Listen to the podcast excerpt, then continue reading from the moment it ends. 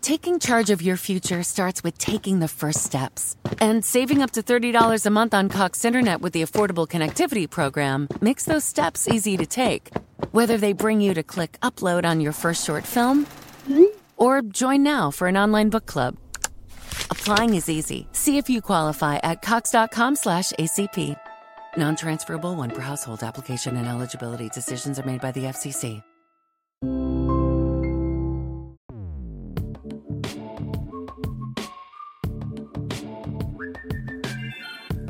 Saludos intrépidos. Este es el episodio 013 de un podcast donde tecnología, aeronáutica y astronáutica se unen para disfrute de su autor, arroba 7 y espero que también para el vuestro. Si 4 kilobytes llevaron al hombre a la luna, imaginad lo que podemos hacer nosotros. Despeguemos. Y en esta mini sección prácticamente de avisos parroquiales, en realidad eh, hoy no hay prácticamente nada que decir. Es verdad que eh, llega un paquete eh, de Amazon que espero que tiene dos cosas. Una que, me hace bastante ilusión y otra que realmente para ser tecnología es de lo que menos ilusión me puede hacer. Y es que al final me he comprado un teléfono inalámbrico fijo para casa después de mis intentos de resucitar el antiguo que funciona pero es que no sé cómo conseguir que haga contacto las baterías otra vez y, después de eh, pasar varias horas eh, tocándolo y, enfadándome, el otro día encontré en Amazon uno por 15 euros y no me lo pensé. Así que va a llegar ese teléfono, lo voy a instalar y ya digo, no me voy a leer las instrucciones, o sí, pero realmente hay muy poquitas cosas que hacer. Eh, y es eso, es, es, un poquito raro cuando te llega en el año 2020 algo de tecnología que dices, bueno, pues ya está, lo enchufo y se acabó. Ah, y lo otro, y de lo que espero hablaros la semana que viene, es eh, un sistema de alarma para un familiar que eh, después de que tuviera un robo en su casa, estando eh, los familiares en casa, durmiendo, pues ha decidido poner en marcha un, sistema de alarma. Entonces, eh, espero poder recoger un poquito más, de hecho, eh, el, tema, prepararlo, eh, porque, digamos, hay diferentes tipos de alarmas y, pues, un poquito a lo mejor las más, las más normales son las que están conectadas a una central de alarmas, pero bueno, esta es de las que no lo está. Y entonces vamos a ver un poquito, quiero hablaros un poquito de las ventajas, los inconvenientes, eh, bueno, pues eh, hay, eh, creo que hay tema, creo que hay tema. Y esta, el tema de alarmas no conectadas es todo un mundo nuevo de, esa tecnología hasta cierto punto configurable, hasta cierto punto un poco oscura, es decir, es, es, interesante la procedencia, los fabricantes, el hecho de que puedes encontrar con 25 marcas diferentes la misma alarma que se produce seguramente la misma fábrica de China y luego le ponen la etiqueta diferente. Entonces, bueno, vamos a, vamos a, poder revisarlo. Y, poco más, vamos a comenzar.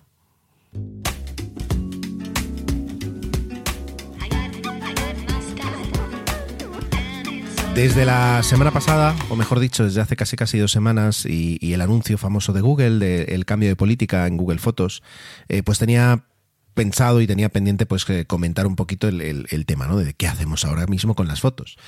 Ah, hay un, episodio, un daily de, Emilio de hace un par de, de Milcar eh, Daily de hace un par de semanas donde, bueno, pues eh, creo que refleja un poquito la, la, situación actual y sobre todo la, la, conclusión. Y la conclusión que hacía Emilio no es porque sea el director de la red de podcast, eh, pero es eh, totalmente acertada. Y es que ahora mismo lo que merece la pena es esperar un poco. Primero porque Google, y en esto lo ha hecho muy bien, ha anunciado cambios, pero a partir de junio del año que viene. O sea que hasta junio del año que viene nada cambia. Y segundo porque... Eh, durante todo ese tiempo puede que sucedan otras cosas y un cambio apresurado de estrategia o de, o de bueno, pues selección de productos podría llevarnos a que de aquí a junio tengamos que volver a hacer otro, otro cambio. Y cuando se refiere a, las fotos, pues eh, no hay cambios sencillos, eh, pero bueno, vamos a empezar por el principio. Es decir, eh, hay muchísima gente que ha utilizado desde hace años Google Fotos. Eh, pues la gente que tiene Android es eh, una solución muy lógica porque es una aplicación que ya viene en el sistema, que viene, digamos, muy bien integrada. Es una muy buena aplicación en ese aspecto y es un muy buen servicio. Ah, en principio para el usuario, en cuanto a poder ah, pues almacenar las fotos, eh, olvidarse un poco de los problemas de, qué hago con las fotos, se me llena el teléfono. Quiero decir, el, concepto es muy bueno. El problema, y debo, debo volver a, comentarlo, es el problema de la privacidad. Recordemos que Google revisa esas fotos. Por supuesto, no es que haya un señor ahí con, cara de, pervertido revisando, haciendo scroll cada vez que subimos una foto. Pero, eh, pues, eh, a, raíz, eh, perdón, utilizando la, inteligencia artificial, Google sabe quiénes, quiénes son nuestros amigos, quién es nuestra familia, es, qué hemos hecho con quién, en qué momento. si esa otra persona, además, justamente también utiliza Google Fotos, pues puede interrelacionar las dos bibliotecas y a partir de ahí hacer un perfil espectacular. Si somos padres, si nos gusta la paella, si salimos a correr a menudo y, mejorar el perfil que tienen sobre nosotros a la hora de, luego impactarnos con publicidad. Puede que, todo esto siga siendo pues un poquito baladí para mucha gente diciendo, bueno, pues ¿y, qué más da? El problema no es el y qué más da de hoy, que también para mí lo es, eh, porque una cosa es que Google te haga un, perfil tuyo, pues en función de las búsquedas que haces en su buscador, que es algo que podría tener sentido, así como por ejemplo Facebook también lo hace en función de, las búsquedas o en función de las páginas que nos gustan en Facebook, ¿no? Es decir, hasta cierto punto, pues bueno, utiliza su sistema, utiliza su sistema gratis y a cambio pues hacen esa, parte del perfil. El problema es eh, que esa, toda esa información, todo ese conocimiento sobre ti, lo van a estar utilizando ahora pero lo van a estar utilizando también dentro de unos años cuando la capacidad de computación permita hacer todavía queries, digamos, eh, mucho más eh, potentes. Entonces eh, les estás regalando unos datos que dentro de unos años pueden ser mucho más poderosos para ellos, podrían decidir, yo qué sé, venderse, se puede hacer muchas cosas con esos datos. Entonces lo mejor es no tenerlos. Bueno, quitando esa, etiqueta roja enorme que es el tema de la privacidad. En todo lo demás, Google Fotos es, eh, una muy buena solución tecnológica para, olvidarnos o para simplificar el tema de las fotos. Vale, eh, entonces esta noticia, el hecho de que a partir del 15 de junio se empiece a tener en cuenta contra la cuota del usuario las fotos que suba, recordemos, por si acaso ah, no queda claro, que hasta entonces todas las fotos y todos los vídeos que tengamos ahí subidos no van a contar, pero a partir del 15 de junio cada, cada foto, cada vídeo que subamos eh, se va a ir restando de nuestra cuenta de Google General, que son 15 gigas pues ha hecho disparar, ¿no? Es decir, los blogs se han llenado de, de entradas, qué hacer con nuestras fotos, cuáles son los cambios, cómo cambia todo. Eh, y ha hecho bueno pues que, corran ríos de tinta y miles de horas de voz y de vídeo hablando de qué es lo que va a suceder. Vale. Lo primero que yo quería plantear de todo, y, es incluso un, puntito más, más eh, romántico, es eh, ¿qué son las fotos para nosotros? Porque puede haber, quiero decir, y conozco eh, en, mi propia persona diferentes casos. Es decir, hay, hay, gente que considera que las fotos son para ellos un, un una, una especie de tesoro. Hay gente que simplemente pues eh, las tiene en cuenta, tiene un, tiene un determinado valor porque pues no querría deshacerse de ellas y hay personas que tienen muy poco aprecio por sus fotos porque realmente no, no les significan demasiado y para ellos perder cierta cantidad de fotos o cierta cantidad pues, eh, de, de, pues sí, de pasado en ese aspecto, de pasado gráfico, pues no le es el más mínimo problema, ¿vale? Yo, digamos, conozco de los tres casos. Yo, desde luego, soy del primero. Para mí las fotos tienen un valor enorme. Es tal vez eh, de todos los datos que tengo, de los que más cuido que, no haya ningún problema, ni con el estado de ellas, ni con, ni con la capacidad que tengo de, almacenarlas eh, de forma segura. Eh, de, todo el backup del ordenador, pues a lo que más cariño le tengo y a lo que más tiempo le puedo dedicar es desde luego a las fotos. Para mí o sea, no es que, no es que sea mi pasado ni, ni tampoco mis recuerdos, porque gracias a Dios tengo una memoria que todavía me permite de vez en cuando recuperar, recuperar un poquito momentos del pasado. Eh, y es verdad que yo me declaro una persona bastante melancólica, que me gusta a veces eh, mentalmente recordar y, revivir. Bueno, pues, soy así, y además me viene de familia, no, no, tengo, no tengo otra forma de ser. Pero, pero las fotos a veces para mí son, son llaves, llaves que a veces te permiten abrir una cantidad de recuerdos que, que sin ellas pues eh, no los tendrías tan vivos o, no podrías requedarte tanto. Y por otra parte, eh, es, una, es una forma para mí muy práctica de recordar un poquito qué, estaba haciendo en qué momento. Es decir, no sé si eso ha pasado que a veces dices, eh, por ejemplo, ahora con todo el tema de la pandemia, que, los meses han parecido, a veces los meses parecían días, otras veces parecían años. Es decir, a veces a mí se, la escala temporal se, se, rompió por, por, completo.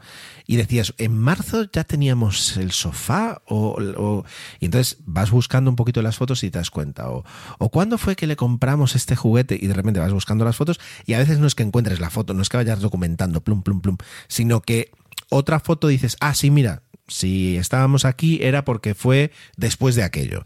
Y entonces te permite montar mejor una línea temporal, es, el timeline de mi vida, de alguna forma. El verdadero timeline de mi vida no es pues mi cronología en Twitter o en Instagram, sino realmente todas las fotos que he ido sacando con el, con el móvil y que luego se van guardando.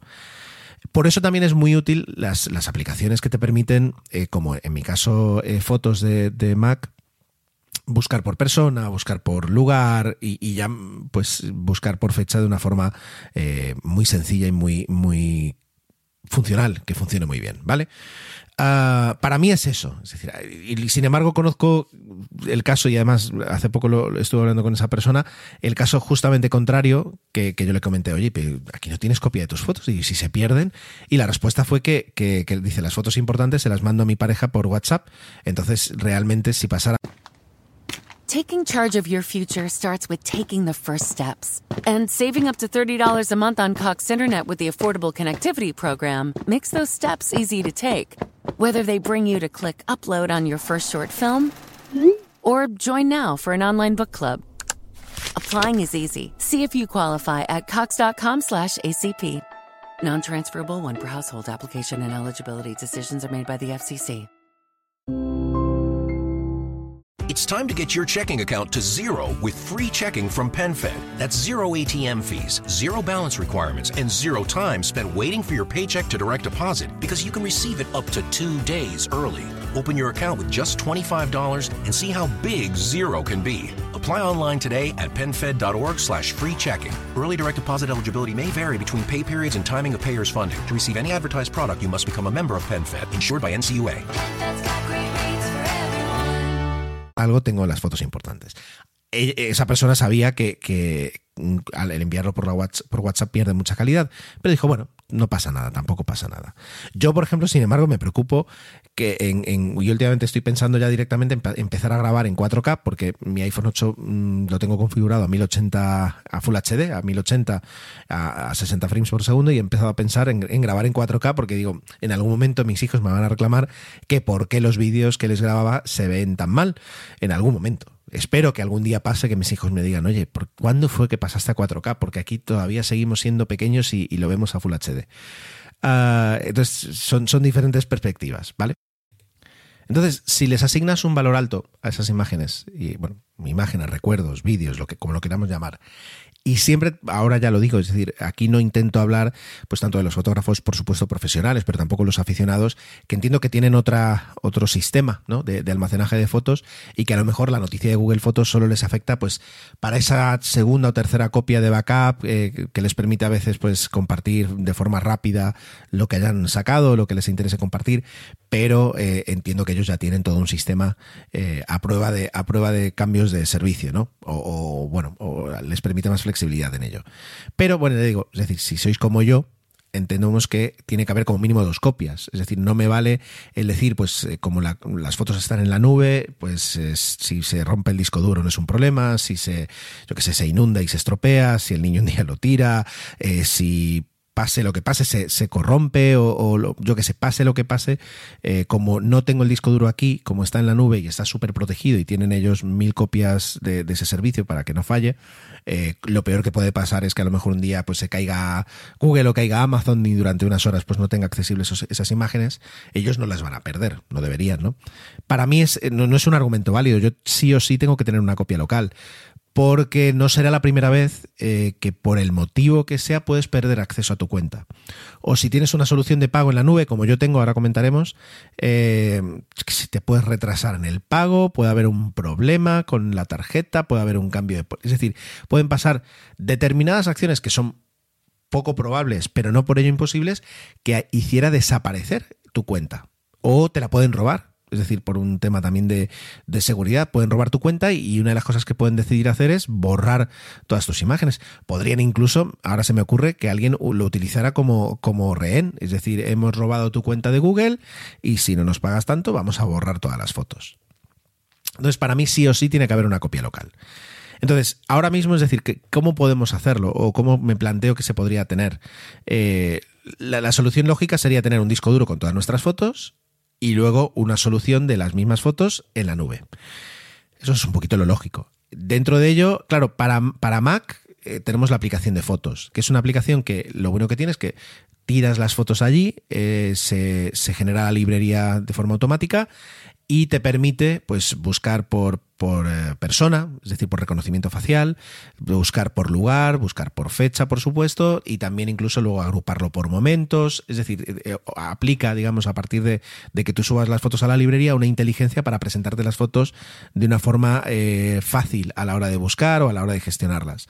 Te permite incluso mostrar, que para mí es muy útil a veces mostrar un mapa y a partir de ahí pues decir, ver dónde sacaste cada foto, el hecho de que esté tagueadas ¿no? con la localización. Eh, y la aplicación, ya digo, es, una aplicación sólida, han pasado los años, desde, desde iPhoto pues eh, se ha aprendido mucho. Eh, y, lo bueno es que todo ese, ese minado de datos, todo ese reconocimiento facial, etcétera, etcétera, eh, lo realiza tu ordenador. Lo cual para mí es muy importante. Ya digo, el hecho de que no se suban los metadatos a, Apple, ni que sea Apple luego quien los gestione, sino que tú tienes ahí tu, inteligencia y es el ordenador el que lo hace. Uh, bien, entonces ya tengo solucionada mi copia local. Conecto un disco duro, voy tirándole las fotos, quiero una librería en el disco duro y lo hago. Porque en mi caso tiene que ser un disco duro externo, porque si no, pues se comprometería el espacio libre de mi disco duro principal. Luego, eh, tienes una solución en la nube. En mi caso, eh, decidí hace unos cuantos años eh, utilizar la de Amazon. Y Amazon Fotos es un servicio bastante aceptable eh, que te permite pues subir las imágenes y eh, también hacen un minado de datos. Y en ese caso sí que está en la nube. Mi consuelo, bueno, mi consuelo es que no es el de Google y que Amazon para estas cosas no es, o sea, tengo, tengo la sensación de que no es muy bueno. Es verdad que te permite buscar por lugares, pero justo el otro día estuve buscando fotos de San Francisco y te dice San Francisco, San Francisco County. Y ni siquiera aparecían todas. Quiero decir, como servicio en la nube está muy bien. La aplicación de subida automática también. El hecho de que de que se suben en, en, calidad completa, no alta calidad como hace Google, sino calidad completa. Uh, a la hora de buscar, quiero decir, el, el, servicio es bueno, vamos a decirlo así. No es a lo mejor seguramente el de Google Fotos, no lo conozco tanto, pero por lo que lo he tocado en el trabajo es, es mejor, ¿vale? Pero es, es bueno. Lo segundo interesante que tiene, sobre todo, es el precio. Y es que ahora mismo, para todos los clientes que son Amazon Prime, que recordemos que son 36 euros al año y que tiene una infinidad de ventajas, pues puedes subir las imágenes, todas las que quieras, a calidad completa gratis. Los vídeos no. Y ahí es donde la matan, porque realmente si, si podéis mirarlo, la diferencia entre la, cantidad de vídeos que, perdón, el volumen total que ocupan los vídeos con respecto al, de las fotos es, es muy superior. Yo a lo mejor puedo tener 120 gigas de o 150 gigas de fotos y 500 o 600 gigas de vídeos. A poco que, y no porque sea aquí un, un obseso de los vídeos, sino porque realmente eh, ocupan muchísimo. Ah, entonces eh, los vídeos sí que se pagan aparte. Y ahora luego hablaremos un poquito de las tarifas. Pero bueno, Amazon es, es, un servicio en la nube donde yo sí lo puedo confiar, donde han pasado muchos años, es verdad que han ido mejorando el servicio, pero tampoco no demasiado. Es estas cosas que hace Amazon, que dices vamos a abrir un servicio, pero luego no lo vamos a desarrollar a tope ni vamos a estar muy pendientes de la, de la competencia, porque a lo mejor ellos lo hacen pues como un auxiliar eh, por, el, por el mero hecho de poderle ofrecer más ventajas a los clientes Prime. No sé, es, es algo raro en estas cosas Amazon. Es como, es como el sistema operativo de, las, de las tablets que, que, vende, ¿no? Que, es, que está basado en Android, pero no es que vayan cada año actualizando lo pendiente, sino que es en plan, ¿te funciona? Pues ya está, no, tampoco me pides mucho. Bueno, ya digo, pero es una auténtica biblioteca que también te crea tus momentos, que si entras te dice hace un año, hace dos años, estas son tus fotos, etcétera, etcétera, compártelas fácil, crea un almacén familiar, tiene funciones. Bien. Y eso es lo que yo utilizo. Entonces ya tengo mi disco duro y mi servicio en la nube. Eh, otros servicios en la nube que podemos tener. Ah, bueno, luego no he hablado de esto. No sé qué hay, la verdad, no sé qué hay en Windows y, no he tenido tiempo de, revisarlo equivalente a la aplicación de fotos. En su momento, en Windows había una aplicación muy buena para hacer tu librería que era Picasa. Y, luego llegó, Google, la compró y la retiró. Entonces, ahora mismo, y, durante mucho tiempo, Google Fotos era Picasa Web Albums, eh, y era un servicio muy bueno también. Pero ahora mismo, después de, que ya de, de, que se retirara Picasa, supongo que habrá. Eh, no sé si Windows, por lo que yo he tocado Windows 10, eh, no tiene una, una, aplicación similar a fotos a la hora de crear galerías, librerías y, y poder gestionarlas de esa forma pero eh, entiendo que tiene que haber alguna aplicación gratuita o de pago que lo pueda hacer. A lo mejor me lo podéis decir vosotros porque no, no lo he podido revisar, ni tampoco he, preferido dedicarle tiempo a otras cosas del podcast y no a esta. Vale, para Mac sí es, sí es verdad que lo tenemos bastante bien solucionado, pero para Windows o Linux, desde luego no lo sé. Entonces, una vez, digamos, tenemos, tengo mi copia en el disco duro, tengo la copia en la nube de Amazon y ya lo tengo más o menos solucionado es verdad que hablan de una tercera copia, ¿no? De las reglas de la copia de seguridad, ¿no? De tres copias en dos, en dos, en dos tecnologías diferentes y como mínimo en una localización diferente. Pero teniendo en cuenta que las fotos no, sean, no son unos datos que, yo utilice a diario, me parece que más o menos así lo tengo bien. Y al fin y al cabo luego las fotos las estoy transfiriendo de forma mm, periódica a, la nube, pero en el teléfono, por ejemplo, sí que sigo teniendo pues las, las de los últimos meses, ¿no? Es decir, es algo así. Alguien podría decir, ¿y por qué no lo tengo todo con, con, Apple? ¿no? Es decir, con el servicio de iCloud.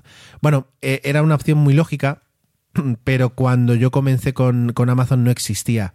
Es decir, y luego me di cuenta que eh, sería, tenía que transferir toda la librería que ya tengo y eso ya sería ocupar una, una parte muy importante del espacio.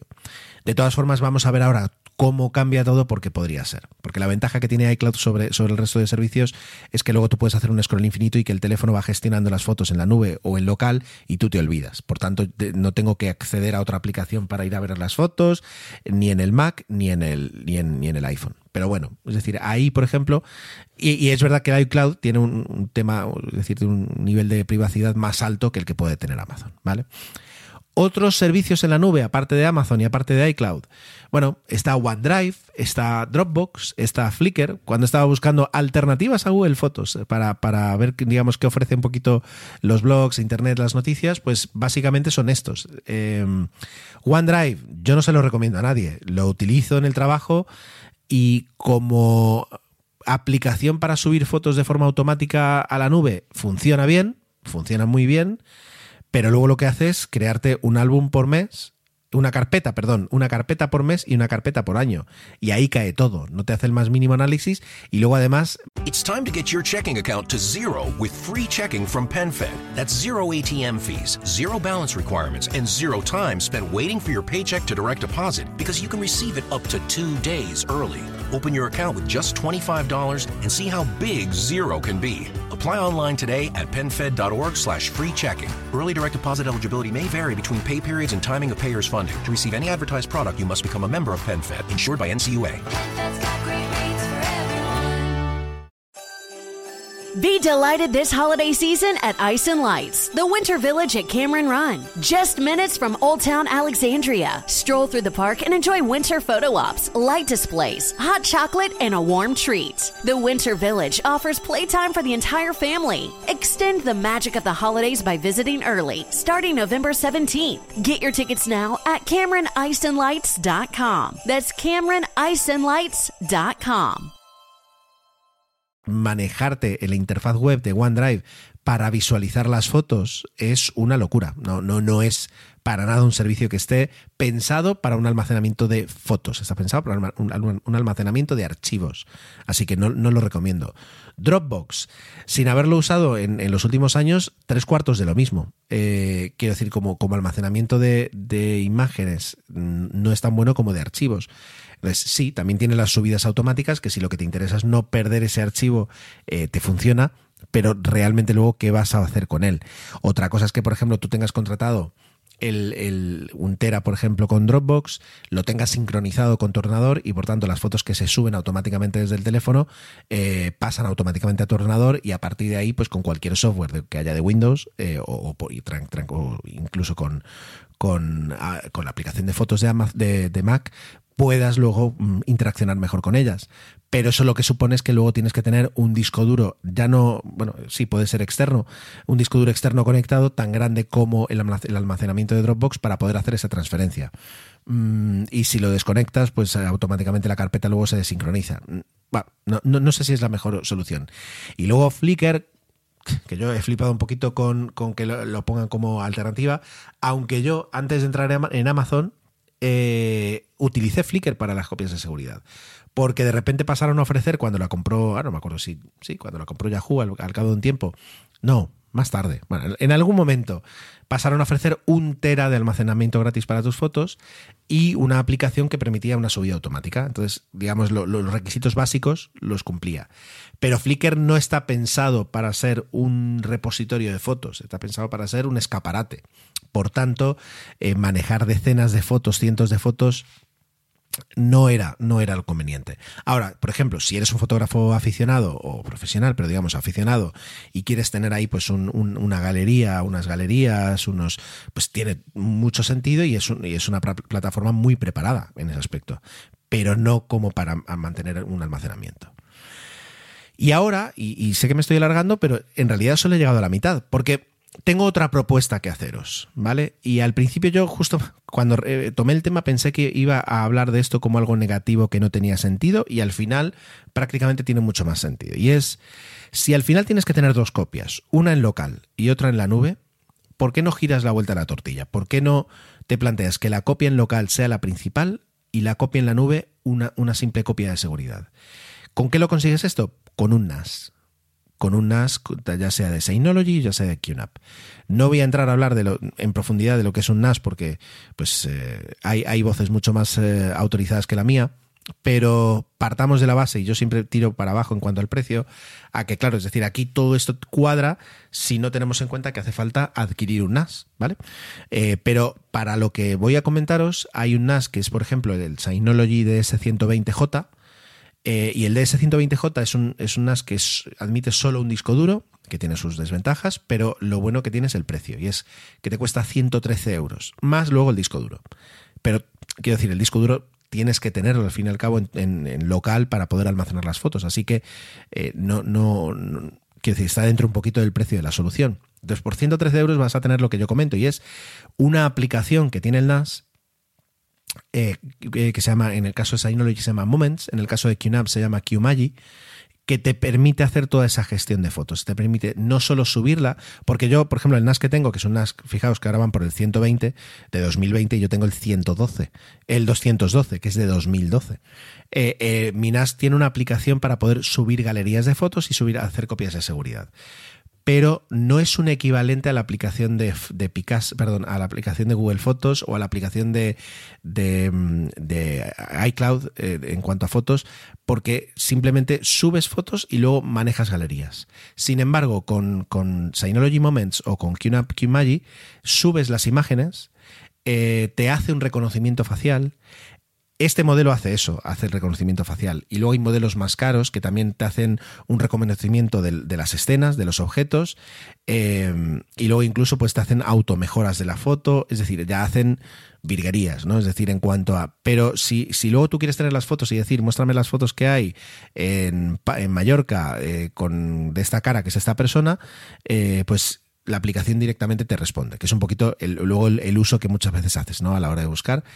Entonces, tienes eh, todo eso en local, porque además el reconocimiento se hace en local, por tanto, por parte de la privacidad es algo más, eh, mucho más recomendable. Eh, lo tienes disponible, lo tienes tú en tu casa, todo, toda esa, información y todos esos servicios. Y luego lo que hace falta es hacer una copia de seguridad del NAS. Y voy a intentar hablaros de, los precios de, estos servicios de la forma más resumida posible, porque acabo de borrar una grabación donde contaba los precios de uno y los precios de otro, y aquello parecía una subasta.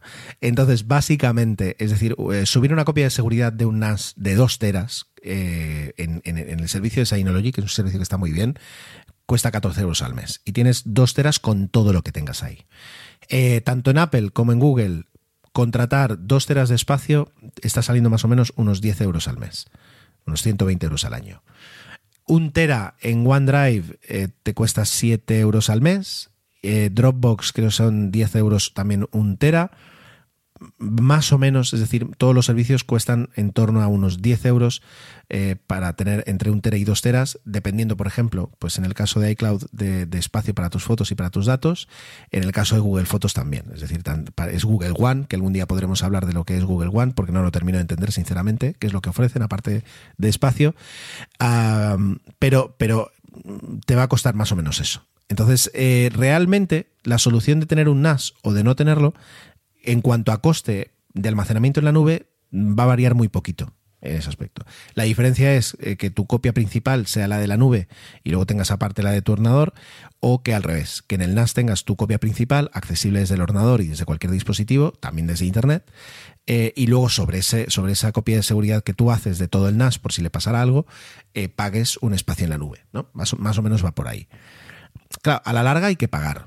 Es decir, de, alguna manera hay que pagar. Es verdad que si tienes un NAS, por ejemplo con Synology, y tu familia, yo que sé, tu padre tiene otro NAS, tú le puedes hacer una copia de seguridad de tu NAS en su NAS, pero eso es algo muy raro, que no suele pasar. Alguien levantará la mano y dirá, yo lo tengo, perfecto, pero no es lo habitual. Aparte de que tienes que comprar un segundo disco duro para tenerlo allí puesto, para, no es un poquito lo normal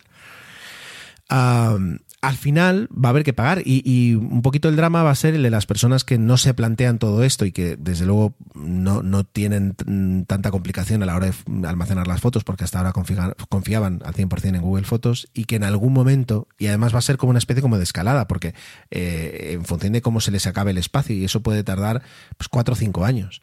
Eh, de repente se darán cuenta el mensaje, me ha llegado un mensaje diciendo que no tengo más espacio y ahora qué hago. Tal vez en ese momento lo más fácil sea decir, pues pon el número de tarjeta, pagas y se acabó.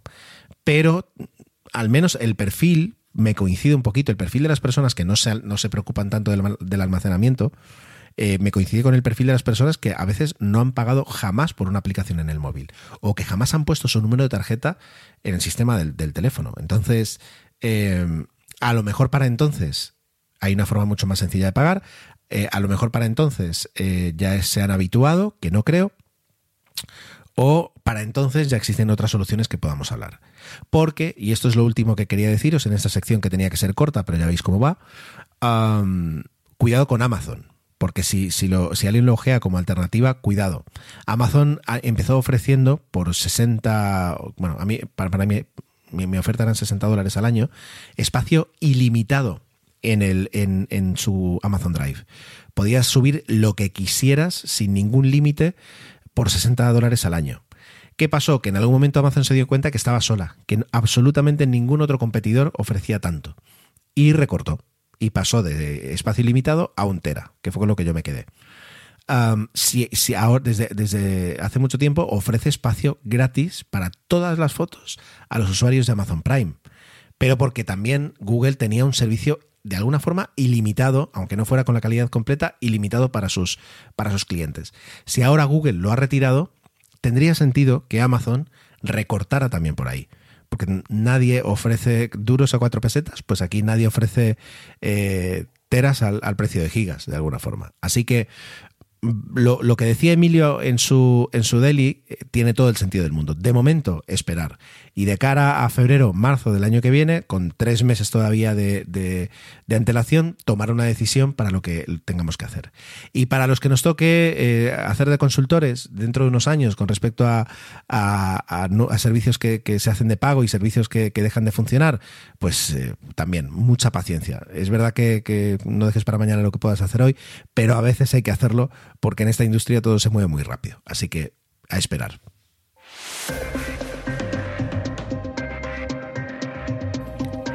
Hoy os voy a hablar otra vez del Boeing 737 MAX. En el episodio 003 eh, hablé, de hecho lo titulé como El regreso del 737 MAX.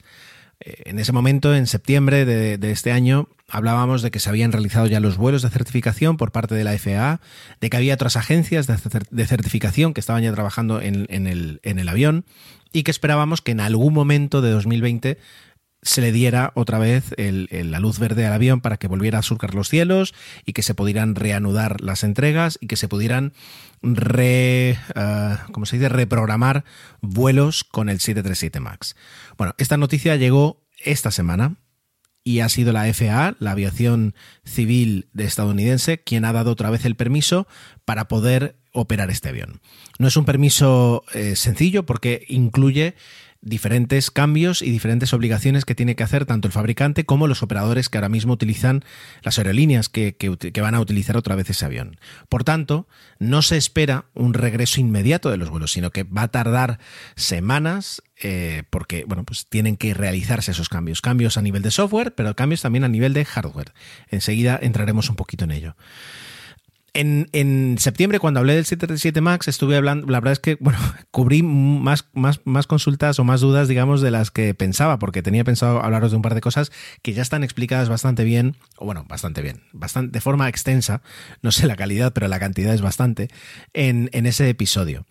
Eh, lo que ocurre es que esta semana, a raíz de la noticia de la FAA, ah, hubo una, un artículo que se publicó que ha resuelto incluso alguna de mis mm, dudas que, quedaban remanentes ahí y, he decidido comentar un poquito el artículo. Quien, quien desde el principio ha destapado y ha mantenido eh, ardiente el escándalo del 737 MAX eh, ha sido el Seattle Times. Y digo escándalo porque lo es, porque y, justamente ahí está mi duda esencial. El escándalo es cómo eh, tú diseñas un avión lleno de sistemas de seguridad eh, preparados para salvar vidas que terminan matando vidas, que terminan fallando y haciendo exactamente lo contrario de lo que se suponía que tenían que ser. Eso para una compañía fabricante de aviones, desde luego es un escándalo. Es decir, por mucho que a mí me guste Boeing, eh, creo que es eh, innegable, ¿verdad? Y quien, ha estado siguiendo todo este eh, caso y quien ha estado pues eh, consiguiendo las exclusivas y, las entrevistas y extractos de correos electrónicos muy alarmantes, etcétera, etcétera, etcétera, es eh, Dominic Gates, un periodista de Seattle Times. Y recordemos, algún día hablaremos la importancia que tiene y, la unión que hay entre Seattle y Boeing, entre el estado de Washington en Estados Unidos y Boeing. Em, es una empresa de Seattle de toda la vida y por tanto así como, no, sé, es decir, eh, aquí por ejemplo en Mallorca ocurre que el aeropuerto eh, emplea tantas personas que es casi imposible que tú no conozcas a alguien que trabaja en el aeropuerto. Es decir, siempre conoces. Yo, bueno, evidentemente sí, pero casi casi nadie puedes conocer que no digas, ah, sí, sí, trabaja en el aeropuerto, trabaja para una empresa que está constantemente sirviendo al aeropuerto. Pues en, Washington, en el estado de Washington, puede pasar un poquito lo mismo, sobre todo en Seattle, eh, en el área, digamos, metropolitana y en los alrededores de Seattle, puede pasar lo mismo con Boeing. Boeing es un grandísimo empleador. Y por eso digo, tiene todo el sentido que sea ese periódico y no otro el que estuviera sacando los escándalos y las noticias del, del, del 737 MAX. el artículo que voy a enlazar en la descripción del blog en emilcar.fm barra intrépidos eh, se llama QA What Led to Boeing 737 MAX Crisis. Em, preguntas y respuestas que llevó a la crisis del Boeing 737 MAX. Bueno, empieza desde el principio, cosas que ya comenté el episodio, en el episodio 003, ¿no? Es decir, desde por qué Boeing decide coger un modelo cuya primera versión vuela en el año 67, cuya última versión había volado en el año 96, es decir, pues 20 eh, años eh, atrás, y decide lanzar una nueva versión en lugar de ah, pues diseñar un avión desde cero. Tiene sentido desde el punto de vista de que ya estaba pues trabajando toda, toda esa fuerza, digamos, de, diseño de aviones, estaba trabajando en, el, en terminar eh, de lanzar el, el, Boeing 787, que algún día hablaré de forma muy amplia de ese, de ese fantástico avión. Entonces, bueno, pues eh, deciden hacer un poquito lo que estaban haciendo todos los fabricantes, sobre todo eh, Airbus y también Embraer, que es eh, remotorizar, utilizar los últimos motores de, de, la industria, motores que consumen entre un 15 y un 20% menos, y colocárselos a, a un avión que ya tenían aprovechando para hacer también pues cambios menores y mejoras, por supuesto, pero el, el gran golpe, el gran efecto era eh, utilizar motores nuevos. Esto, ya digo, era, era la práctica habitual que, con la que varios fabricantes pues, mejoraron ciertos modelos. pero no, claro, no es tan sencillo como quitar un motor y poner otro. Es, es, muy complicado en muchos aspectos y uno de ellos es el aerodinámico. Y por eso se diseña el, el MCAS, el Maneuvering Characteristics Augmentation System, el sistema de mm, características de maniobra aumentadas algo que, bueno, ese nombre pues esconde ahí pues un sistema, algo que eh, debía prácticamente ser totalmente invisible y que lo que, lo que hacía era en determinados momentos muy concretos, muy concretos, eh, compensar un, un, cambio aerodinámico del avión por el hecho de ahora llevar unos motores más grandes más grandes y más adelante, más adelantados en las alas. Eso, en, algunas pocas circunstancias, provocaban que esos motores hicieran un poco de, parapeto de ala y, movieran el avión. Entonces, bueno, se diseña ese sistema. Ya digo, esto prácticamente me estoy repitiendo con respecto a lo que hablé en el episodio 003. Pero bueno, creo que por, por, lo el resto del contenido merece la pena explicar un poquito por, por qué. Mi pregunta y, la pregunta que el artículo ha, podido responder bastante bien fue cómo este sistema que se diseña para, primero, ser invisible porque prácticamente no tenía que notarse. Eh, por tanto, incluso eh, no hay una formación expresa a los pilotos. Es decir, era una especie como de, pues cuando el avión va a hacer algo, este sistema anula eso que va a hacer el avión y el avión se sigue comportando igual que se comportaba antes. Por tanto, los pilotos lo vuelan y es, invisible al, al, manejo de los pilotos. Dicho así, tiene sentido. Pero luego resulta que no, que eso, es decir, evidentemente el sistema terminó funcionando de una forma diferente. Por tanto, los pilotos se encontraron con un sistema que estaba funcionando mal, de forma errónea, afectando a su pilotaje y que ellos ya no es que no supieran cómo solucionarlo, es que ni siquiera sabían qué estaba sucediendo. Que eso es algo que por lo que yo conozco, eh, digamos, la carrera de piloto y el entorno de un piloto, es una de las cosas que no pueden permitir. Es un piloto, es decir, llegado el caso en una situación de emergencia, tiene que resolver eh, problemas. Tiene que ponerse y utilizar todos sus conocimientos a resolver problemas. Y necesita, por tanto, justamente tener todo el conocimiento de todo lo que sucede en el avión para poder eh, meterlo, digamos, en esa olla de presión y sacar las soluciones que necesite para resolver el problema. Si directamente no tiene toda esa información, si le quitamos el factor de qué es lo que está sucediendo, y, busca soluciones eh, o, busca causas que, justificaran el comportamiento del avión, pero son causas ya directamente erróneas, pues la solución nunca va a ser, va a ser acertada. ¿De acuerdo? Entonces es un poquito lo que aquí pasa, ¿verdad? Entonces mi pregunta es, ¿cómo, cómo eso ocurre? ¿no? Es decir, de, un sistema invisible a un sistema que eh, el, piloto no sabe, porque no, no, sabe que existe, no sabe resolver y causa que un avión se estrelle. Y entonces aquí la respuesta, lo que me parece muy interesante es, ¿vale? Y aquí, pues para los que sois más de tecnología y menos de aeronáutica, voy a, voy a haceros aquí una introducción. Para los que sois más de aeronáutica y menos de tecnología, pues disculpad que lo, que lo repita, ¿no? todo el sistema se basa en la lectura de un sensor, o se basaba, mejor dicho, en la lectura de un sensor. Un sensor que está en el morro del avión y que es una pequeña alita que está situada en una, en una platina que gira libremente. Entonces, eh, si el avión va eh, volando, en, digamos, sin, subir ni bajar, en vuelo estable, y el viento eh, que le llega al, morro del avión, pues también está en esa misma dirección, pues la alita está horizontal, perfecta. Si de repente yo cojo y muevo el avión hacia arriba, el avión empieza a subir, pero el, viento no hay una parte importante del viento que sigue estando en horizontal, ¿no? Porque sigo atacando a una velocidad horizontal muy importante. Por tanto, la, esa alita pequeña se va a empezar a mover, ¿vale? Reflejando una diferencia entre el, ángulo, digamos, al que yo estoy escalando con el avión y el ángulo del viento que le está llegando. Y si em, luego empiezo a, empujar el avión hacia abajo, pues al revés. Y de esa forma, esa, esa pequeña alita, esa, esa rueda, esa pletina que va girando libre, va mostrando el ángulo de ataque del avión. Bueno, pues todo el sistema estaba montado en la lectura de ese sensor. Pero es que el avión tiene dos sensores, uno a cada lado. Y justamente tiene dos porque como es una información muy importante, tiene que ser comparada.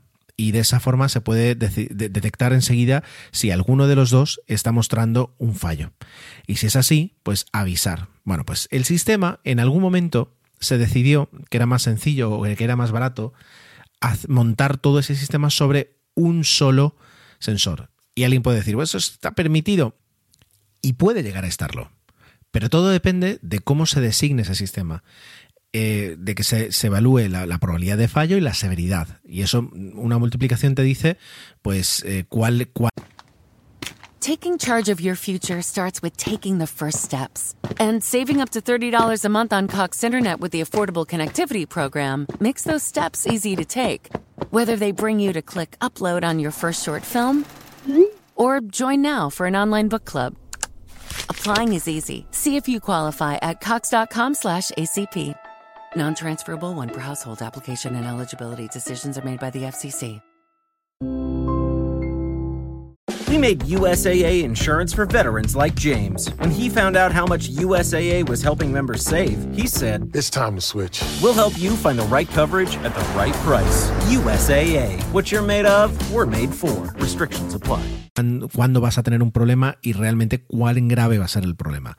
Si estamos hablando pues de una lucecita que está pues eh, en el pues, o un, por ejemplo una bombilla en la, en la luz de la, de la pata delantera del avión que ayuda en, en, los despegues y aterrizajes nocturnos. Bueno, pues te queda otra y aparte tienes la de las alas y a lo mejor pues se considera que es un sistema que si falla no es mm, crítico, que a lo mejor está pues un par de niveles por debajo y por tanto entiendes que eh, te basta con que se certifique, justamente hablábamos hace poco de las certificaciones para que no mm, para que duren, yo que sé, 10.000 vuelos y entonces tú lo cambias cuando llevas 8.000 vuelos o 9.000 vuelos y de esa forma te evitas que, que, sufra un, problema, o sea, que, tengas un problema.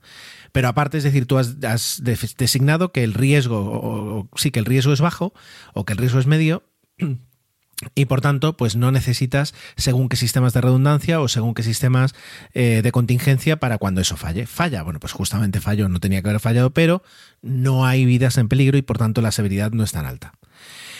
Ah, entonces, si es así, pues eh, perfecto. Es decir, y, si es un sistema más crítico o catastrófico, que, significa que si falla, pues el avión mm, estrella y pueden morir todos los pasajeros, pues por tanto tienes que subir los estándares, digamos, de seguridad y subir eh, pues, los sistemas de, redundancia, los sistemas de emergencia que cubran todo eso. Bueno, pues con el MCAS eh, o MCAS, no sé cómo se, cómo se cómo la gente lo dice en castellano, con el MCAS se decidió en su momento que no era un sistema crítico. ¿Por qué? Porque se iba a utilizar en contadísimas ocasiones. Y por tanto se decidió, bueno, pues que podía mm, apoyarse en un único sensor. Claro, es, extraño, porque tienes dos, porque tienes muchas cosas que funcionan con redundancia, pero aquí decides que basta con uno. No sé si sería más barato, o más sencillo o más rápido. Seguramente más rápido a la hora de, diseñarlo y de ponerlo en marcha. ¿Qué ocurrió? Que luego, cuando se, se empiezan a hacer los primeros vuelos, se dan cuenta de que el sistema va a hacer falta en un par de ocasiones más. Habrá momentos eh, que no estaban previstos en, el diseño inicial donde el avión tenía el mismo comportamiento. Entonces el sistema se modifica y deciden que esa pequeña fuerza que iba a tener, pues va a tener cuatro veces más fuerza. Y deciden que, pues eh, como puede que suceda y que esa fuerza que ejerce no sea suficiente, pues eh, le permiten que repita y que una vez hecho, si el avión sigue comportándose mal, lo vuelvan a activar y lo vuelva a activar y lo vuelva a activar. Claro, lo que no pensaron es que si, si el avión estaba bien, pero lo que estaba fallando era el sensor, el avión constantemente iba a moverse, es decir, el sensor, perdón, el sistema iba a, constantemente empujar el avión hacia abajo, empujar el avión hacia abajo, y el avión estaba bien. Lo que ocurre es que era el sensor que estaba fallando. Claro. Entonces, la pregunta es, es decir, si tú diseñas un sistema y declaras que no es catastrófico, que es, que es eh, pues, importante pero no catastrófico, y luego tú ah, cambias el comportamiento del sistema, ¿cómo no vuelves a revisar esa, esa, no me sale la palabra, esa definición, esa afirmación en cuanto a, la seguridad y a la probabilidad de que falle? Es decir, ¿por qué no se revisa? Y viene la segunda parte del problema, y es que em, vienen las prisas y vienen las presiones. Y era, y es decir, y es que los equipos que tenía designados Boeing para certificar el avión, porque recordemos, esto lo hablé en el, en el, podcast en el 003, ah, la FAA, por un tema de coste y de velocidad, daba una carga de trabajo enorme a los, a los equipos de Boeing para que ellos mismos de alguna forma certificaran el avión. Ellos hacían las pruebas, ellos hacían los cálculos y lo que devolvían eran, de, alguna forma, simplificando muchísimo, unos informes a la FAA diciendo, pues mira, hemos hecho esto, consideramos esto, tal, tal, y si la FAA eh, entendía que lo que habían hecho era correcto, firmaba y se acabó, no hacían ellos el trabajo. Bueno, pues llegan las prisas, llegan las, las, las presiones y de hecho, pues se ha documentado y ha salido pues en toda la investigación que incluso algunos, algunos ingenieros que levantaban la mano y decían tenemos que ir más despacio, esto no está bien, esto lo vamos a revisar, Boeing de alguna forma les invitaba o, o a salir del equipo o a retractarse y continuar hacia adelante. Por tanto, no se revisa y finalmente no se, no se cambia y no se mira. De hecho, luego, es decir, empiezan a, concatenarse otros fallos. Es decir, si tú, si tu lector de la izquierda, si, tu sensor de la izquierda marcaba algo y tu sensor de la derecha marcaba otra cosa, tú tenías una lucecita en cabina que saltaba y que te decía tienes dos sensores que están trabajando de forma diferente. Esa información, en plena emergencia, aunque no tuvieras toda la información, ya te hace decir que hay algo que el avión está entendiendo mal y por tanto está haciendo que se comporte mal. Ya Es decir, no es que bastaba para, para solucionar el problema, pero aportaba información. Y esa información, esa lucecita, no se encendía. ¿Por qué? Pues por un problema de software porque estaba asociada erróneamente a otra opción que era la lectura de esos sensores. Es decir, que aparecieran en la pantalla de, en una de las pantallas del, avión lo que estaban leyendo los sensores. Eh, y cuando había disparidad tenía que decir que había mostrar, mostrar, dos valores diferentes y además mostrar un aviso. Pero si no contratabas esa, esa, esa opción, porque esa opción era de pago, en la lectura era de pago, si no la contratabas, la lucecita de el aviso de aquí hay una discrepancia, ves con cuidado, eh, tenía que haber saltado y no saltó por un problema de software, ¿vale? Entonces, eso se unió todavía más. Claro, ¿cómo no se detectó eso? Pues volvemos a lo que acabo de decir, por, por un tema de, intentar hacer las cosas correctamente. ¿Cómo no? Ya digo, es decir, el hecho de, de, hubiera sido muy fácil y hubiera ahorrado muchas vidas el decir, no, mira, este sistema vamos a, hacerlo pasar por los dobles, por perdón, por los dos sensores y a partir de ahí vamos, vamos trabajando con las lecturas que nos den y si nos dan una lectura errónea, pues el sistema directamente no salta, porque entonces puede ser que funcione o puede ser que no funcione y puede ser mm, literalmente peor el remedio que la enfermedad. Ah, bueno, pues eh, de alguna forma el, artículo aclara todo esto, tal y como os lo estoy contando. Eh, luego cuenta exactamente lo que sucede en los dos, en los dos eh, accidentes y luego también pues incluso hace una pregunta y es si fue culpa de los pilotos. Entonces, ¿que los pilotos tenían procedimientos para solucionar problemas similares? Sí, pero que los, pilotos directamente no tenían una formación que les permitiera entender lo que estaba pasando y por tanto elegir qué procedimiento eh, activar, también que a lo mejor un piloto que llevaba 25.000 horas, que un digamos un lobo de mar, pues a lo mejor lo hubiera podido intuir, sí. Pero Dios sabe que si la, seguridad de la aviación civil depende de la intuición de los pilotos, depende. Es decir, se, apoya como pilar en la, la intervención de los pilotos, estamos acabados. Es decir, no, no porque no la tengan, sino porque no todos van a tener una intuición espectacular. Habrá pilotos que más, habrá pilotos que serán buenos en otras cosas, como puede ser eh, pues, seguir, seguir a la rajatabla los, los procedimientos, o yo qué sé, mil cosas más. Es decir, cada, cada persona en ese aspecto puede ser diferente. y entonces, luego, es decir, otra cosa que comenta es que Boeing justamente se apoyaba en los pilotos para hablar de, un segundo sistema de redundancia. Es decir, Boeing lo que dijo es, bueno, el sistema tiene una, lectura de un lector, pero si ese lector falla y el sistema se, se, activa de forma errónea, siempre queda que el piloto ejecute esta maniobra y ejecutando esta maniobra, este procedimiento, pues solucionamos el problema. Eso significaba que Boeing eh, esa redundancia no la basaba en ningún recurso técnico, sino que la basaba en un recurso humano. Es decir, colocas a un piloto que no está para, hacerte de, garantía de nada, o sea, de garantía de tus sistemas, lo colocas como, como, como switch, como, como interruptor de emergencia. Y, eso tampoco tiene mucho sentido. Entonces, ya por terminar un poco, y espero que más o menos eh, sea interesante, ¿Qué es, lo que, ¿Qué es lo que pasa ahora? Es decir, ¿qué es lo que ha hecho la FAA? Bueno, pues la FAA ha dicho que el avión puede volver a volar que ya está certificado. Se tienen que hacer cambios de software, por supuesto, que es lo que va a cambiar el comportamiento del avión, el comportamiento de este sistema del MCAST. Se van a hacer cambios de hardware, porque también a la hora de recertificar el avión encontraron que había un cableado que no funcionaba, no, tiene nada que ver con el sistema, pero eh, detectaron que también había un problema ahí. Entonces va a haber cambios de hardware, tienen que cambiar el, el por donde pasan determinados cables. Y luego hay un cambio en la formación de los pilotos, es decir, el piloto que ahora mismo está en tierra esperando volar el 737 MAX no lo va a poder volar hasta que no pase una formación ah, determinada, es decir, corta, es decir, no, no supone un problemón, pero supone que tienen que tener una formación nueva específica para asegurarse que conocen todos los sistemas que tiene el avión, todos los automatismos también que tiene el avión, ¿vale? Entonces, con esas tres características los aviones pueden volver a volar.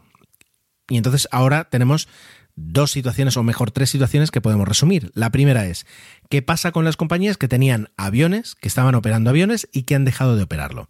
Bueno, pues si estás en Estados Unidos estás de suerte, porque ya puedes comenzar a preparar el avión, a, que, eso también requiere su tiempo, es decir, son aviones que llevan dos aviones, dos años parados literalmente y que no, no puedes directamente pues pasarles un trapo y decir, venga, a volar, tienes que eh, desempolvarlos, es decir, tienes que literalmente eh, volver a, prepararlos para un vuelo, ¿de acuerdo? Y eso te puede, te puede llevar determinadas horas de mantenimiento.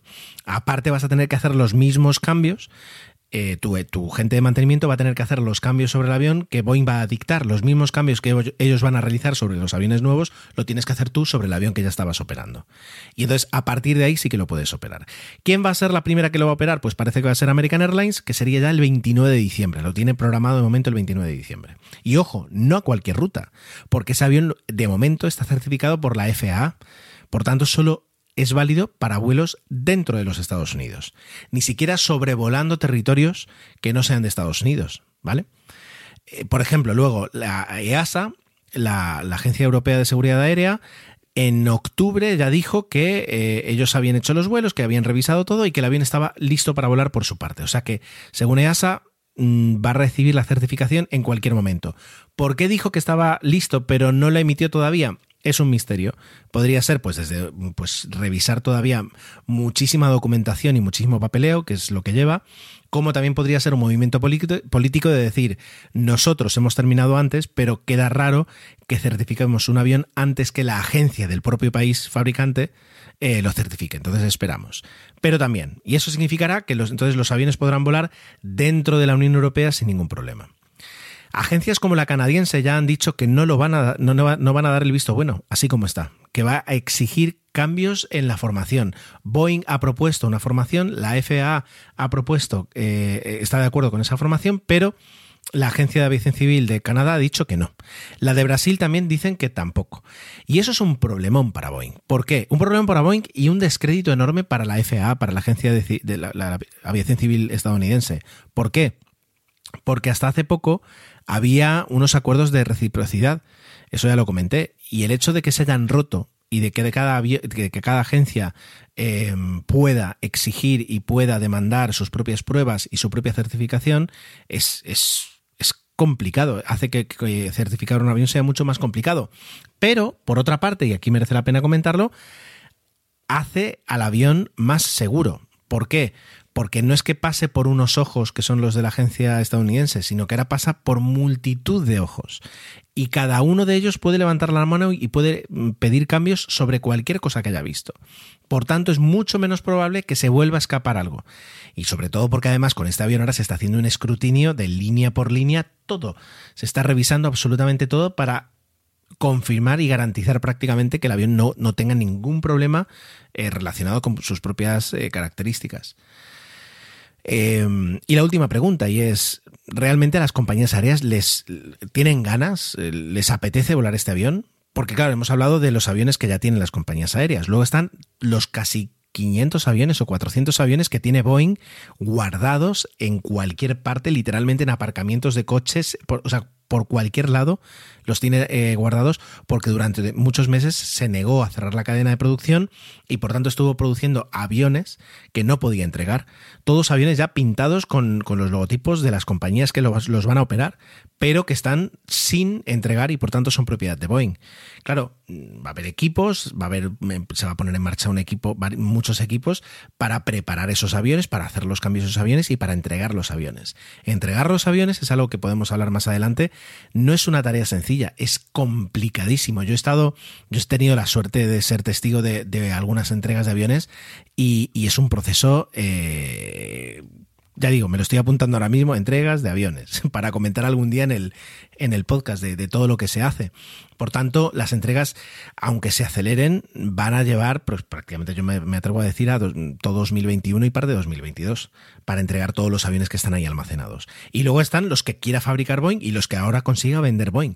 Eh, que ese es otro tema, es decir, conseguir vender este avión va a ser más complicado a no ser que le descuentes mucho precio para, para sobre todo al principio pero ya digo, las compañías quieren volar este avión, claro que quieren. ¿Por qué? Porque es un avión que consume poco.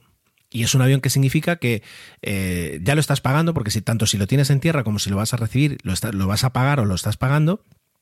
Y ah, te va a consumir menos. Por tanto, vas a conseguir ganar más dinero si lo llenas o perder menos dinero si no lo llenas. Y eso es algo que siempre cuenta. Además, son aviones de última generación, con los asientos más nuevos, con los sistemas de entretenimiento más interesantes, con la capacidad de conectarse a Internet que no tenían los antiguos. Sigue siendo un avión nuevo con todas las ventajas que tienen. Eh, y con pues unos acabados que no, tienen nada que comparar con los aviones que tienen en 20 años, por ejemplo. Es decir, sigue siendo un avión atractivo para los pasajeros. Otra cosa es que los pasajeros quieran volar en él. Y ahí ya las compañías aéreas están diciendo que por supuesto que lo entienden y que no van a obligar a nadie a volar en ese avión y que van a conceder flexibilidad a los billetes de los pasajeros que no se sientan cómodos volando en ese avión. Porque prefieres perder un pasajero que durante un vuelo que no perderlo para todos si tú le obligas a, realizar un, un vuelo en un avión que no quiere. Se espera que también es verdad que pues todo esto vaya pasando y que con los años se normalice y al fin y al cabo el Max pues tiene 15 mm, años, 20 años por adelante para limpiar su nombre o para simplemente pues eh, desvanecerse esa, esa, esa, esa, parte tan negra de su, de su inicio. Vamos a ver cómo termina y yo aquí lanzo una pregunta y ya digo yo la respuesta a la primera. ¿eh? ¿Volaríais en un 737 MAX cuando esté certificado? Yo desde luego que sí. Y arrancamos este intrépido sastro con Santi, que está, como siempre, en, los episodios impares. Muy buenas noches, Santi. Muy buenas, intrépidas y intrépidos. Hola, Ger, ¿cómo estás? Pues muy bien y muy contento de que, de que hoy nos cuentes algo eh, que es eh, tremendamente importante, que dentro de unos años va a llenar horas y horas y va a conseguir pues, que miles de personas estén pendientes de, sus pantallas, eh, pero que a día de hoy, en este 2020, todavía, pues fuera un poquito de los entusiastas del espacio, eh, es casi casi desconocido, eh, porque parece que volvemos a la Luna. Pues sí, aparentemente se pretende volver a la Luna, o al menos los americanos. Quieren volver a la Luna más o menos por el año 2024, pero ya veremos un poquito más adelante que no creemos que sea esa fecha. Bueno, a ver, es verdad que, y siempre ha sido así, prácticamente siempre ha sido así, pero en el mundo aeroespacial los retrasos, y retrasos no de, una hora o de dos horas como un vuelo, no, los retrasos de años están siempre pues eh, al caer, ¿no? Es, muy fácil que suceda. Pero em, nadie, nadie duda de que esto ya no es una idea, un proyecto eh, en vías de, desarrollo, no, no. Es decir, eh, los hierros están fundidos, los, los, planes están hechos y, vamos hacia allí, ¿no?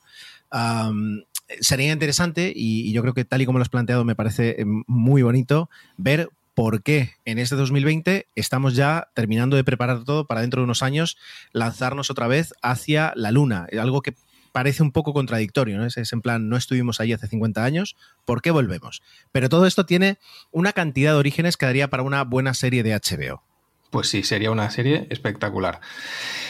Podemos empezar por el origen del programa Constellation. Eh, ¿Qué es el programa Constellation? Cuando la lanzadera espacial terminó, bueno, antes de que terminase, sino cuando tuvo el accidente el Columbia en el año 2003, eh, empezaron a prever la jubilación de la, lanzadera.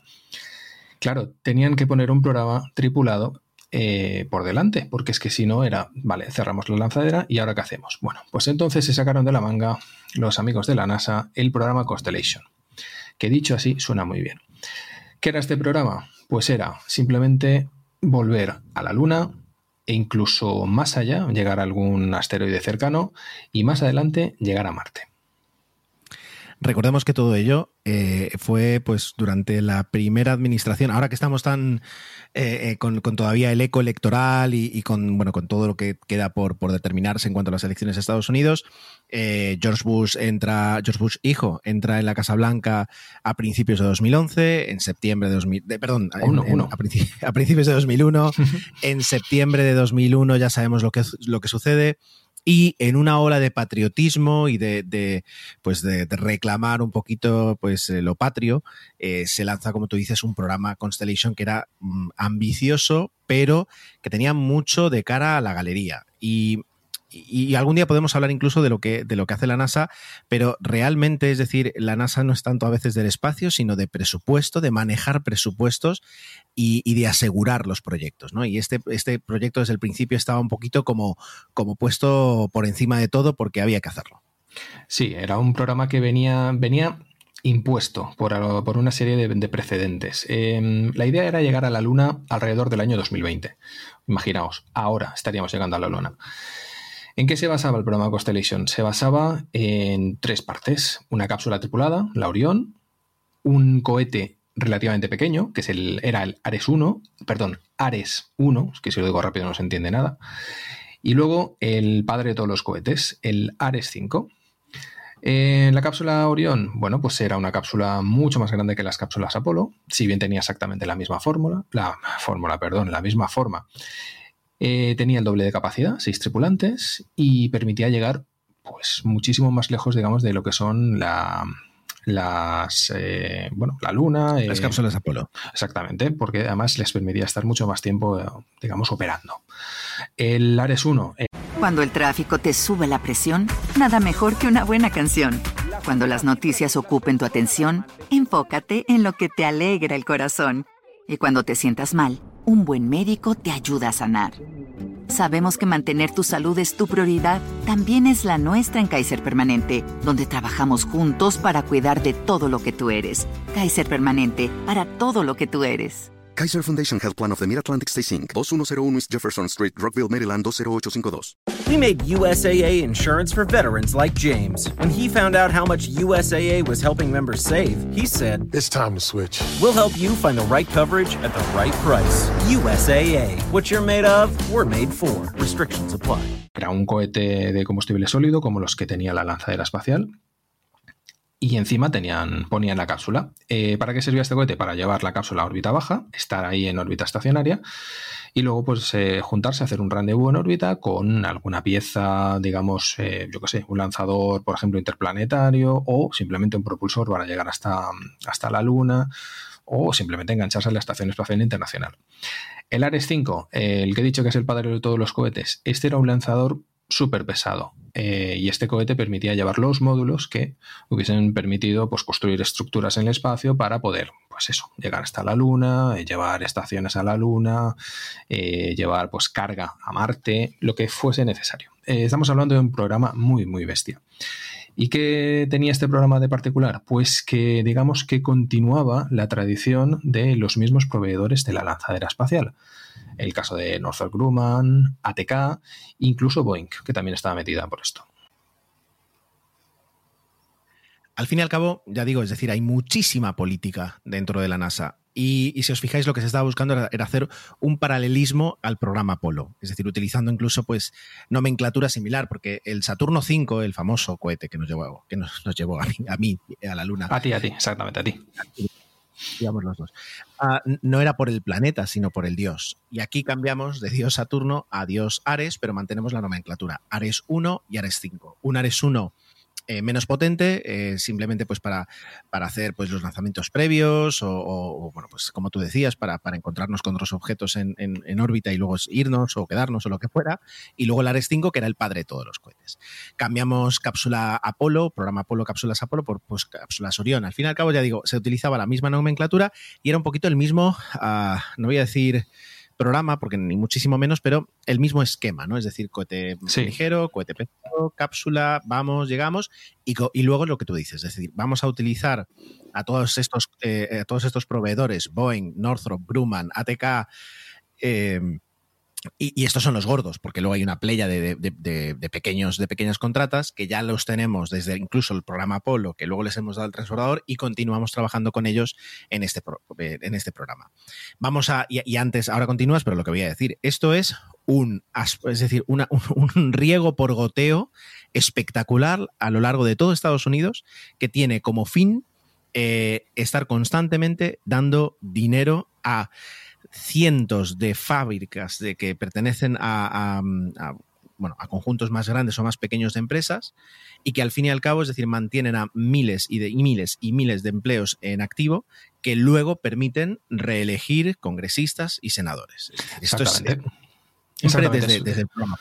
Es una forma de, no sé, es, eh, sí, es una forma muy diferente, diferente, de hacer política, tiene sus pros y sus contras. Ahí no nos vamos a meter, pero sí que es verdad que, se, que consiste en esto y que por eso los presupuestos se disparan tanto. En comparación, por ejemplo, SpaceX, otras compañías privadas, se disparan muchísimo. Claro, ojo, ojo, la ventaja de esto es que es, que es espectacular, es que tú tienes en, en Alabama, donde menos pensarías tú que vas a encontrar pues eh, una playa de, y un nivel y unas universidades de ingenieros industriales, aeronáuticos, espaciales, pues en Alabama tienes Huntsville, que, es brutal la cantidad de ingenieros que hay por metro cuadrado por allí. El centro, luego te vas a, yo qué sé, es decir, a, un sitio perdido de, una ciudad de... ¿Perdón? En Luisiana, por ejemplo, donde prueban los, los cohetes. Los, eh, en Stennis. los cohetes sólidos no, no, eso es en Utah. Ah. es otro. Pero exactamente, o sea, es que cuando miras el mapa y ves la cantidad de centros espaciales y asociados y empresas y es alucinante. Es alucinante. Claro, pero recordemos, es, una ventaja porque de repente tienes uh, una, un, tejido empresarial y un tejido de, de ingenieros y de ingenierías y de conocimientos en todo el país que te permite luego decir, vamos a la luna, vamos. Si aquí en Europa quisiéramos hacer lo mismo, no sabemos ni, de dónde empezar porque necesitamos primero 10 años antes empezar a reforzar las universidades para conseguir más ingenieros para luego ponerlos a trabajar. Correcto. Entonces, ojo, eh, no, es que todo esto sea eh, fatal, terrible, una pérdida de dinero, no, no, no. Son es, diferentes, es, ya está. Es mantener el, pedal del acelerador mm, pisado constantemente en, cuanto a, en cuanto a este tipo de avances. Eh. Vale, mm. te dejo hablar, perdona. No, hombre, faltaría hambre. Pues, eh, ¿qué pasa con el programa Constellation? Pues que era muy bonito, pero que era muy caro, extremadamente caro. Entonces, eh, hubo un cambio de, administración, eh, llegó el presidente Obama a Estados Unidos, todo fue muy bonito, pero de repente se encontró alguna crisis, que casualmente fue también la de, fue el mismo año que entró, el año 2008, y esa crisis económica provocó una serie de recortes. todo esto llevó a la comisión Augustin, que suena muy bonito, pero resulta que fue pues, el fin del, programa Constellation. Eh, ¿Qué hicieron? Pues no pudieron hacer todo lo que querían, es decir, no querían hacerlo, cancelarlo todo, pero el Congreso estaba a manos de los republicanos. ¿Qué pasó? Que obligaron a mantener parte del programa. En caso, el caso de la cápsula, la cápsula Orión lleva bastantes años ya en marcha, el diseño al menos, y no les, eh, no les permitieron cancelar todo lo que es la cadena de montaje, diseños, etcétera. ¿Qué hicieron? Otra cosa, cortar las alas al Ares 1 y al Ares 5. Y de los dos cohetes, por decirlo de alguna manera, hicieron uno, que fue el que vamos a hablar ahora, el SLS. Del SLS, desde luego, hay que hablar con, calma, porque cuando se lance, dentro de un par de años, va a ser. El año que pues, viene, el año que eh, viene, no seas gafe. Bueno, bueno, a finales del año que viene, si todo va bien, pues será el cohete hasta la fecha más potente lanzado jamás. ¿De acuerdo? Competirá con el Starship, que estuvimos hablando justamente hace poco. Eh, pero, es decir, vamos a ver quién, quién lleva más retraso, es decir, aquí el, el, que menos retraso lleve gane y será el cohete más, más potente lanzado jamás, eh, con la excepción del Saturno 5, como siempre. Pero bueno, incluso ahí van, van rivalizando. Em, eh, sin embargo, como, como tú vas a comentar ahora, el SLS al fin y al cabo no deja de ser un Frankenstein de otros programas espaciales. Claro, esto es como cuando te pasan un presupuesto y te dicen, te va a costar tanto pues por el coche y por la furgoneta. Y tú le dices, pues no tengo tanto dinero, conviértemelo pues en un solo producto. Pues imagínate el híbrido que puede salir de eso. Sé que la comparación es espectacular, pero os hacéis a la idea. También, puede ser como cuando vas a llevar el coche a, arreglar y le dices, pues mira, el recambio cuesta tanto, mm, pero te lo puedo buscar en un desguace y te va a salir más barato. Entonces empiezas, dices que sí, sí, tira de desguace, tira de desguace si las piezas son buenas. Y, ojo, aquí lo que pasa es que las piezas son muy buenas. No, no, las piezas son espectaculares y no sé si tendremos tiempo de hablar de, lo que han llegado a hacer, de, probar las piezas hasta, hasta, extremos brutales, pero no van por ahí los tiros. Em, ¿Qué es el SLS? El SLS es un sistema de lanzamiento, eh, valga la redundancia, y es que no solo será el cohete tal y como lo veremos el año que viene, si todo va bien, sino que es un cohete que evolucionará de tal manera que podrá llevar más carga de pago y otras cargas, digamos, más voluminosas que la inicial.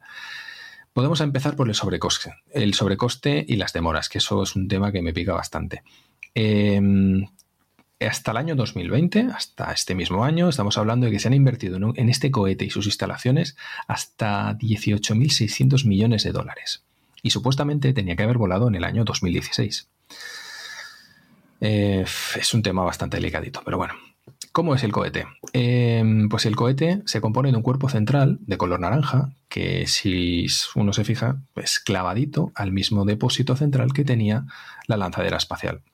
De hecho, se construye en el mismo sitio.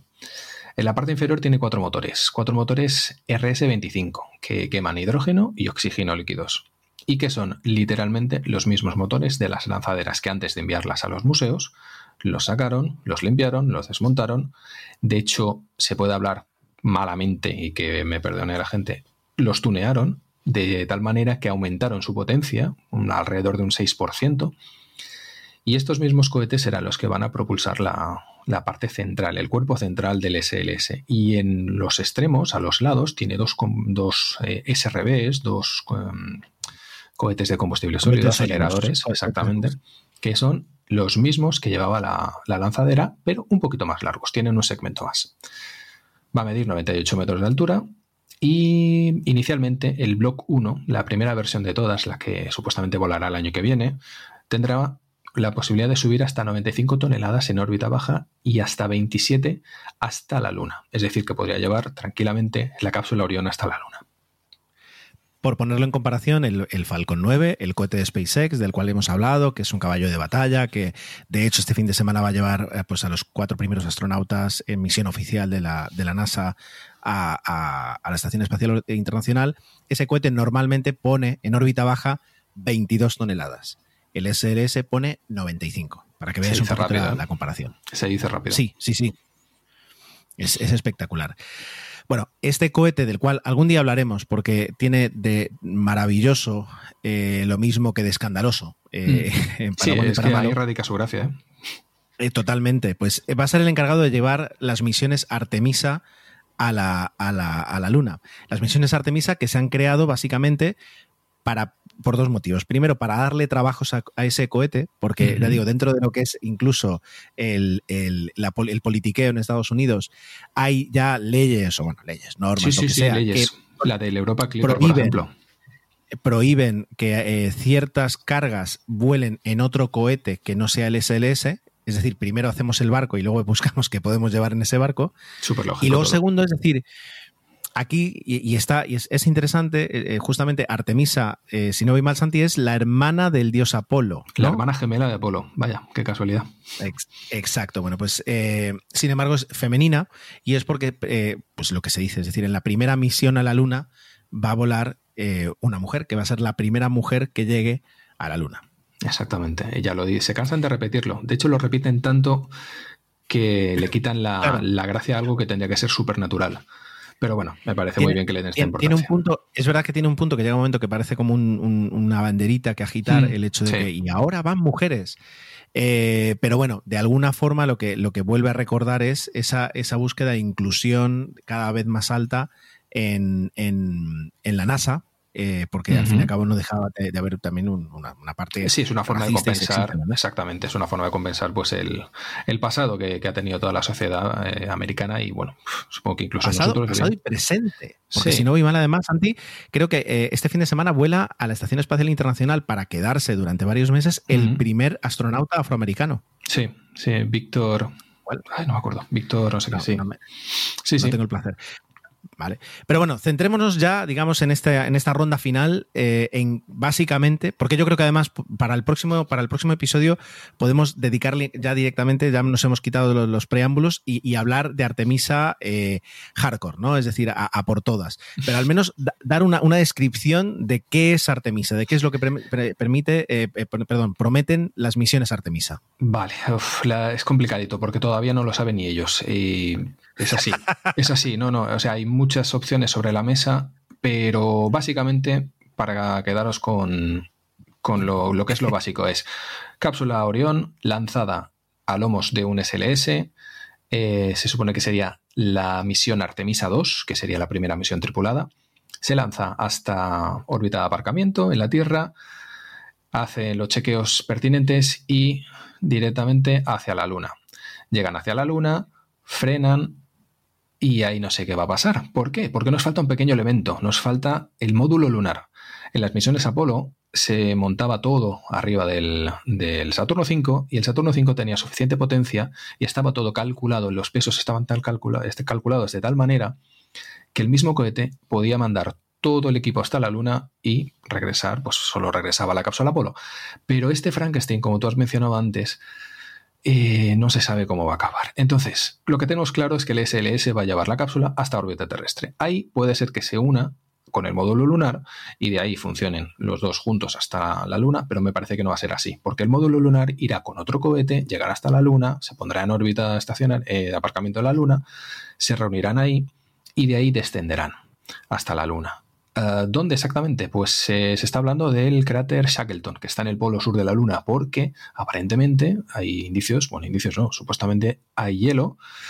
Y bueno, es una forma bastante, bastante importante de. Bueno, es que es básico. Si tienes hielo, tienes oxígeno, tienes combustible. Y la idea es tener, mm, pues hacer, eh, ¿cómo se dice esto? Destacamentos, por decirlo de alguna manera, en la Luna, por lo más largos posibles.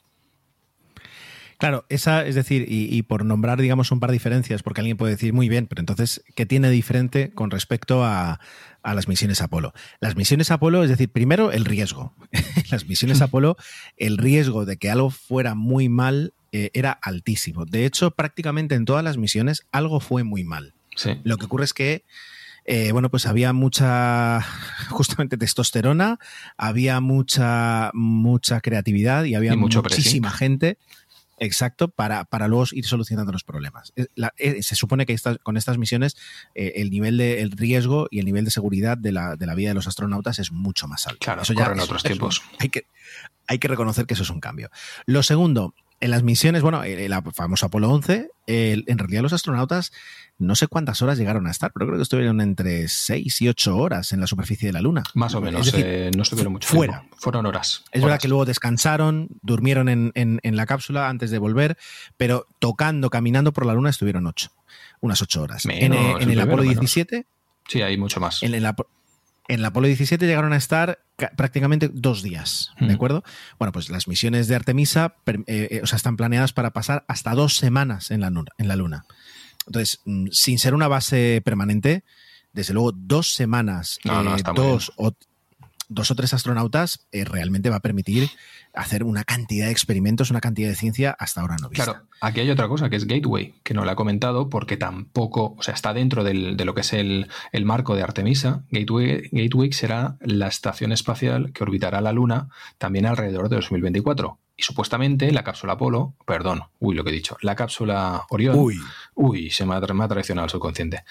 La cápsula Orión debería llegar hasta órbita lunar, reunirse con Gateway, estar ahí el tiempo que se considere oportuno, analizando la zona de aterrizaje, mm, lo que sea. Mm, y cuando lo encontrase oportuno, descender desde la, desde la estación Gateway hasta la superficie lunar. Pero claro, eh, estamos hablando de que si Gateway todavía ni siquiera se ha empezado, digamos, a construir, sí a diseñar, pero no a construir, no va a estar operativa para 2024, con lo cual no puedes depender de ella para tu, estructura, tu sistema de lanzamiento. Así que por ahora se está obviando y se está haciendo, pues eso, y directamente como hacía el programa Apolo. Claro, por último, y para cerrar, ya digo, yo creo que, en el próximo episodio podemos hablar eh, pues largo y tendido de, cada uno de los detalles que estamos comentando ahora.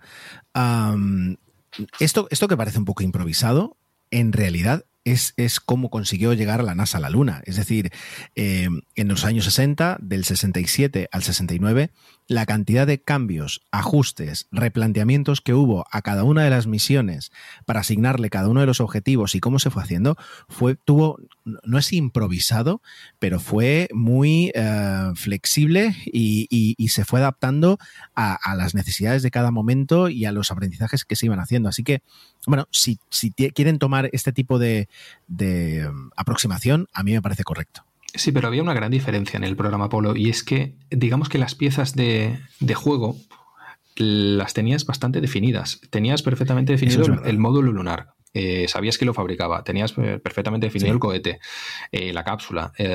¿Qué cambiaron? Pues cambiaron todas las cosas que, que, podrían cambiar a base de la experiencia, como has comentado tú. Pero aquí estamos hablando de que se quiere llegar a la Luna tienes solo el cohete, que sí que es verdad que se está construyendo ya y de hecho lo están probando y tal. Eh, tienes la cápsula, pero te faltan piezas. Y esas piezas mm. dependen de otras cosas, de quién va a llevarse el gato al agua, si va a ser una compañía o la otra, qué, formato tendrá ese módulo lunar, existirá gateway o no. Entonces hay muchas incógnitas y todas esas incógnitas, pues la verdad es que no lo ponen fácil. Sí, eso es verdad. Bueno, pues ya digo, yo creo que eh, pretendíamos, ilusos de nosotros, pues hablar de Artemisa en, 15 minutos y, dejarlo más o menos resumido. Realmente es, algo tan grande que, nos va a llevar dos, incluso a lo mejor tres partes, y luego ya nos ponemos, eh, como se dice, más detallistas con, SLS, con las dificultades o con los logros, o, bueno, pues un poquito las esperanzas de la misión. Eh, pero al menos espero que hayamos dado una visión general de cómo y de por qué el hombre quiere volver, el hombre, sobre todo el, hombre que está en Estados Unidos, sí, el hombre y la mujer, bueno, el hombre como raza eh, humana pretende, la raza humana, no voy a dejarlo así, pretende volver a la luna y, yo creo que es, una aventura de la cual tenemos que estar muy contentos, la vivamos más de cerca o más de lejos. Sobre todo porque la podremos ver en 4K, cosa que hace 50 años no se pudo ver. Así que ya que hay que ir comprando los televisores. Pues Santi, eh, nos guardamos aquí el resto del guion y continuamos muy pronto, ¿vale? Perfecto, Gerardo, aquí estaremos. Un fuerte abrazo. Por una parte, la duración del podcast, que últimamente se me está yendo bastante y, vuelve a ser de una hora 20 largas, 22, 24 y por otra parte, que tampoco he recibido esta semana demasiado feedback, me hace pensar que a lo mejor es más interesante que lo, lo comprima todo y lo comentemos en el 0014, donde intentaré cuidar un poquito los modales y no pasarme en cuanto a los tiempos. Eh, de todas formas, yo creo que lo hemos disfrutado bastante, al menos yo mucho, en todo este proceso de grabación que en realidad eh, la magia del podcasting oculta que ha durado varios días. Eh, a que no se ha notado, a que no. Bueno, pues muchísimas gracias. Esto ha sido todo por esta semana. El tiempo que habéis dedicado a escuchar este episodio, pues siempre es agradecido. Y como no, como comentaba, eh, espero vuestros comentarios en emilcar.fm barra intrépidos, donde también podréis encontrar todos los medios de contacto y conocer los otros magníficos programas de la red. Eh, especialmente os, recomiendo que escuchéis el último, el último perspectiva de David Isasi, donde bueno, pues hay un par de sorpresas, algunas más dulces, pero al fin y al cabo sorpresas que merece la pena disfrutar. Un saludo y hasta la próxima. Lucky Land Casino asking people what's the weirdest place you've gotten lucky? Lucky? In line at the deli, I guess. Aha, in my dentist's office. More than once, actually. Do I have to say? Yes, you do. In the car before my kids' PTA meeting. Really? Yes. Excuse me, what's the weirdest place you've gotten lucky? I never win and tell. Well, there you have it. You can get lucky anywhere playing at LuckyLandSlots.com. Play for free right now. Are you feeling lucky? No purchase necessary. Void where prohibited by law. 18 plus. Terms and conditions apply. See website for details.